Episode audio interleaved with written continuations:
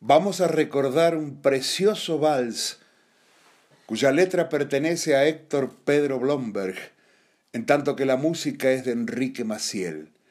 Fue estrenado en Radio Prieto en 1928 por Ignacio Corsini y grabado por él mismo el 22 de abril de 1929, acompañado por las guitarras de Rosendo Pessoa, Armando Pajés y el mismísimo Enrique Maciel.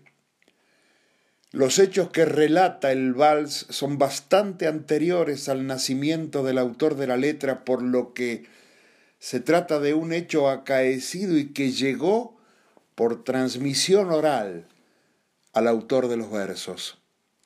Esos hechos se ubican en 1840, época brava de don Juan Manuel de Rosas en el gobierno de la provincia de Buenos Aires, y sus temibles mazorqueros, especie de ejército privado del restaurador que se encargaba de atacar a los salvajes unitarios, como les llamaban.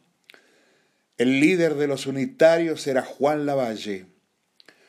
Uno de los integrantes de esos mazorqueros fue el padre de Leandro Alem. Tan cruel era que el mismísimo Rosas lo mandó matar. En 1783, en pleno corazón de la actual Barracas, donde se cruzan hoy la avenida Montes de Oca y Martín García, se levantó una parroquia. Todavía está. A la zona se le llamó Barracas porque era el lugar donde se almacenaban los diversos frutos venidos de distintas zonas del país. En este lugar se asentaron familias de grandes apellidos, los Valcarce, los Álzaga, los Montes de Oca con sus lujosas residencias y lógicamente se establecieron almacenes, pulperías, ranchos y hornos de ladrillo.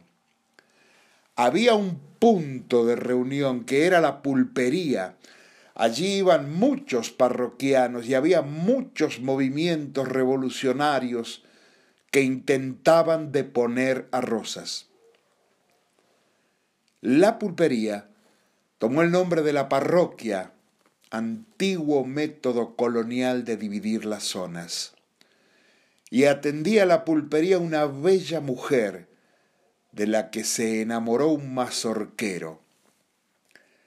Triste final cuando comprobó al retorno de luchas y batallas que aquella mujer se había ido con un unitario. Menuda discusión sobre el nombre de la bella mujer.